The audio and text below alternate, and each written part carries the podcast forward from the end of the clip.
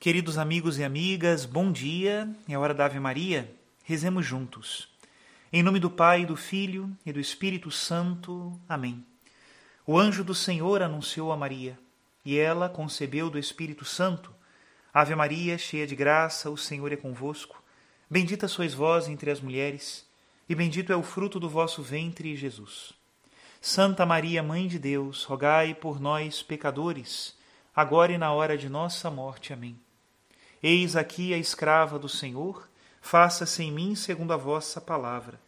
Ave Maria, cheia de graça, o Senhor é convosco. Bendita sois vós entre as mulheres, e bendito é o fruto do vosso ventre, Jesus. Santa Maria, Mãe de Deus, rogai por nós, pecadores, agora e na hora de nossa morte. Amém. E o Verbo de Deus se fez carne e habitou entre nós. Ave Maria, cheia de graça, o Senhor é convosco. Bendita sois vós entre as mulheres, e bendito é o fruto do vosso ventre, Jesus. Santa Maria, Mãe de Deus, rogai por nós, pecadores, agora e na hora de nossa morte. Amém. Rogai por nós, ó Santa Mãe de Deus, para que sejamos dignos das promessas de Cristo. Oremos. Infundi, Senhor, em nossas almas a vossa graça, nós o suplicamos, para que nós que conhecemos pelo anúncio do anjo a encarnação de Jesus Cristo, vosso Filho e nosso Senhor, cheguemos por sua paixão e morte de cruz, à glória da ressurreição da carne. Pelo mesmo Cristo nosso Senhor. Amém. Em nome do Pai, do Filho e do Espírito Santo. Amém. Queridos irmãos e irmãs, inspirados agora no mês de setembro, onde a Igreja do Brasil nos convida a meditarmos com mais atenção a palavra de Deus, setembro é o mês da Bíblia e neste ano de 2021, somos convidados a estudar a carta aos Gálatas. Nós começaremos agora uma série de textos de reflexão sobre esta carta do Novo Testamento da Sagrada Escritura. E eu vou utilizar como base para o nosso estudo as introduções que aparecem no segundo volume da Bíblia Sagrada, anotada pela Faculdade de Teologia da Universidade de Navarra e traduzida pelos professores portugueses para a editorial Universos, em Braga, Portugal, 1990. Antes de nós falarmos propriamente sobre a carta aos Gálatas, gostaria de recordar que há algumas semanas atrás nós tratamos longamente sobre a biografia de São Paulo, segundo Butler, que é um grande historiador da vida dos santos e nós utilizamos a edição publicada pela minha biblioteca católica. Vamos falar então um pouco sobre as epístolas de São Paulo. A tradição cristã, desde as suas origens, reconheceu na paternidade de São Paulo 14 das 21 epístolas que inclui o Novo Testamento. Assim, quanto ao número de escritos, São Paulo é o escritor sagrado neotestamentário mais prolixo, embora São João com três gêneros de escritos diferentes, Evangelho, Apocalipse e três epístolas, sejam mais variado, e São Lucas, só com o Evangelho e o livro dos Atos dos Apóstolos, seja aquele que escreveu o maior número de páginas. Na antiguidade greco-romana existiam dois gêneros de epístola: as cartas, familiares, comerciais, políticas, e as epístolas propriamente ditas, espécie de tratados ou ensaios sobre um certo tema, dedicados a alguma personalidade, amigo ou familiar. Os escritos de São Paulo participam de ambos os gêneros. São curtos, enquanto mantêm um tom familiar, com as saudações, despedidas e recomendações. E epístolas, enquanto contêm ensinamentos doutrinais mais ou menos desenvolvidos. Em qualquer dos casos, são escritos inspirados, fonte da revelação cristã de valor permanente, ainda que com frequência tratem de questões que surgiram em circunstâncias concretas das incipientes igrejas. A ordem em que costumam ser editadas as nossas Bíblias, as epístolas de São Paulo, agrupam-se em primeiro lugar as dirigidas às diversas comunidades e depois aquelas enviadas a pessoas particulares. A ordem dentro desta agrupação atém-se à extensão das epístolas e à frequência do seu uso na literatura cristã. À exceção da epístola aos Hebreus, que costuma colocar-se como a última de todas. não seguem, portanto, uma ordem cronológica. O livro que trataremos nesse mês de setembro é a Epístola aos Gálatas, que está dentro de um grupo chamado de As Grandes Epístolas Paulinas. São chamadas assim a Carta aos Gálatas, a primeira e segunda carta aos Coríntios e a carta aos Romanos, escritas todas durante a terceira viagem missionária, que vai da primavera do ano 53 à primavera do ano 58.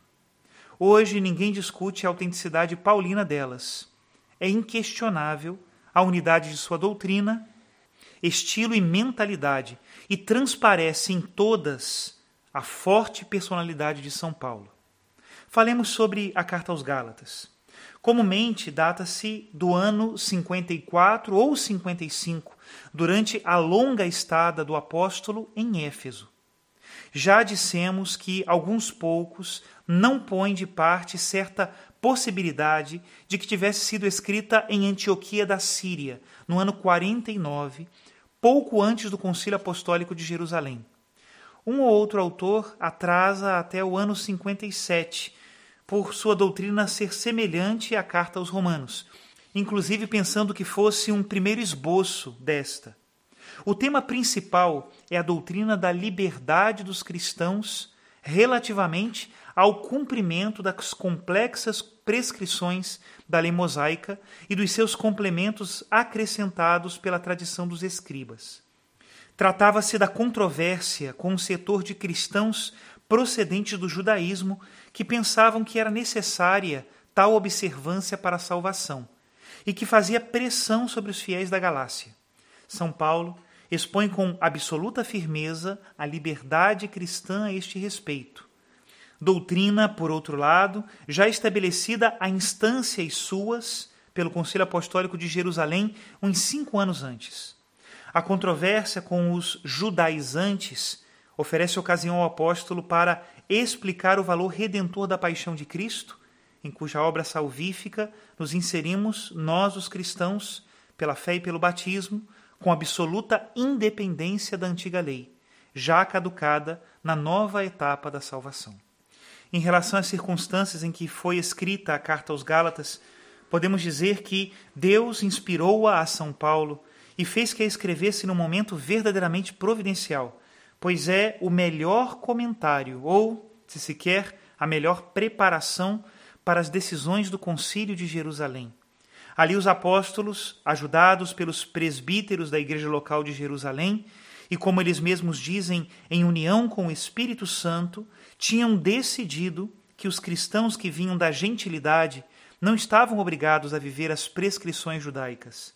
Era um esclarecimento transcendente a igreja tirava as consequências da sua consciência de não ser simplesmente uma seção do judaísmo, mas um resultado totalmente novo da ação divina na história. Era um rebento novo do amor redentor de Deus que se enxertava por meio de Cristo na antiga raiz do povo eleito. A delicada e profunda relação entre a antiga e a nova aliança, que se manifestava ao mesmo tempo continuidade e descontinuidade, não era, apesar do resultado do concílio, fácil de se compreender. Muito menos para alguns judeus aferrados às antigas tradições nacionais e religiosas, que antepunham as cerimônias antigas à liberdade de Cristo e antepunham a lei à graça. É provável que alguns desses falsos irmãos, como já tinham feito antes no Concílio de Jerusalém, tenham chegado até as comunidades cristãs fundadas por São Paulo ao longo de sua segunda viagem missionária.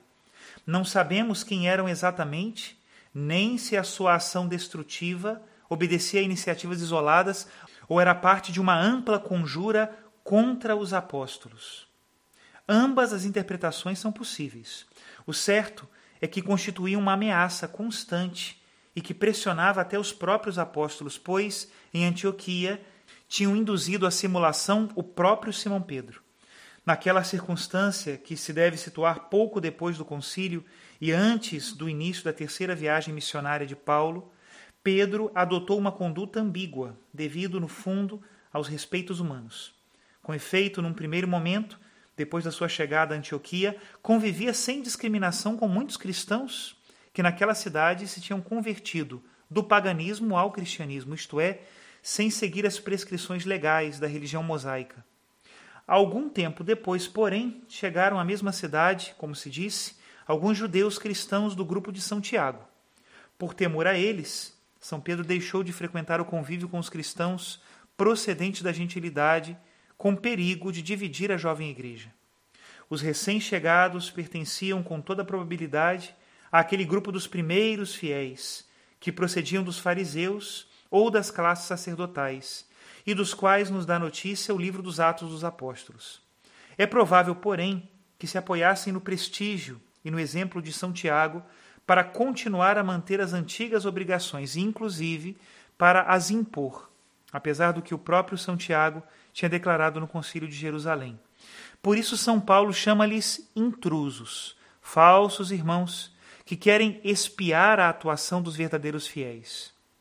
Pelas palavras de São Paulo, é difícil determinar se a doutrina deste grupo apresentava a observância das prescrições legais como necessária ou simplesmente como conveniente ou mais perfeita, segundo parece depender-se de outros textos.